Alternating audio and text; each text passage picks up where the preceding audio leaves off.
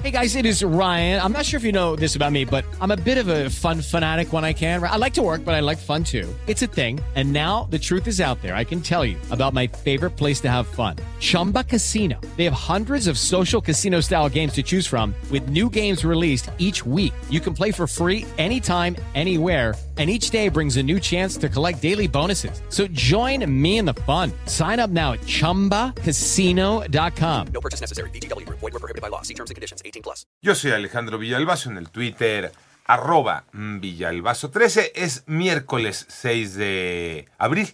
Iñaki Manero, ¿cómo te ve Iñaki? ¿Cómo estás, Alex Villalbazo, Alex Cervantes, a todos los amigos de la República Mexicana? Muchas gracias por seguir en Panorama. La cifra de muertes a nivel mundial por COVID-19 llegó a 6.159.056. El número global de casos, 493.680.472 son datos de la Johns Hopkins. Y por otra parte, la Comisión Nacional de Salud de China informa que 20.472 contagios de COVID-19 en su último balance, superando incluso las cifras del primer brote de la pandemia detectado allá en Wuhan, en donde salió eh, se supone, de acuerdo con las investigaciones, este virus hace dos años. Sin embargo, a diferencia de entonces, la mayoría de casos fueron asintomáticos y las autoridades sanitarias no reportaron ninguna muerte.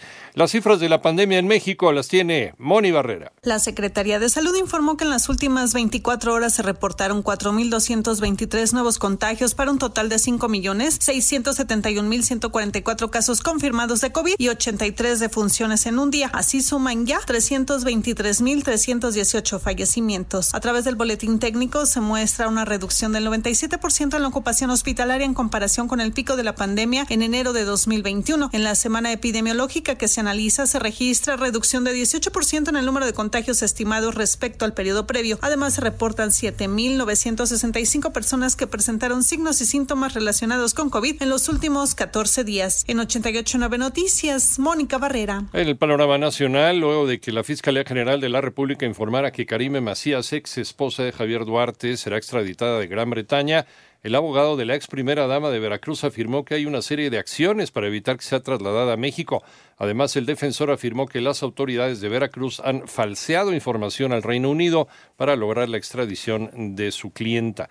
Por otra parte, tras eh, nueve días de trabajos, brigadas contra incendios forestales de Morelos y la Federación lograron la liquidación al 100% del incendio que afectó el sector Los Corredores del Cerro del Teposteco y que consumió más de 165 hectáreas. El Sindicato de Trabajadores del Poder Judicial de la Federación anunció que realizarán una serie de manifestaciones, marchas y protestas ante el hostigamiento laboral que padecen de acuerdo con lo señalado, y serán alrededor de 35 mil empleados que trabajan en juzgados y tribunales del país quienes van a participar en las protestas afuera de los edificios judiciales. Esta madrugada fue levantado en su totalidad este bloqueo en Periférico Norte, realizado por familiares y amigos del joven Hugo Carvajal, asesinado el pasado 2 de abril en una fiesta en el Estado de México. Los padres de Hugo siguen en la zona y exigen que en un plazo no mayor a 48 horas se ha detenido el asesino. En el Banco de México informaron que se están recuperando las reservas internacionales. María Inés Camacho. El Banco de México informó que al viernes primero de abril las reservas internacionales registraron un aumento por 195 millones de dólares, por lo que su saldo al cierre de la semana fue de 200.726 millones de dólares. Sin embargo, representó una disminución acumulada respecto al cierre del 2021 de 1.674 millones de dólares. Lo anterior fue resultado de la venta de dólares de Pemex al Banco de México por 200 millones de dólares y una reducción de 5 millones de dólares debido principalmente al cambio en la evaluación de los activos internacionales del Instituto Central. Cabe destacar que en la semana que terminó, el primero de abril, el Banco de México realizó operaciones de mercado abierto con instituciones bancarias para compensar una contracción neta de la liquidez por 95.702 millones de pesos. 88.9 Noticias, María Inés Camacho Romero.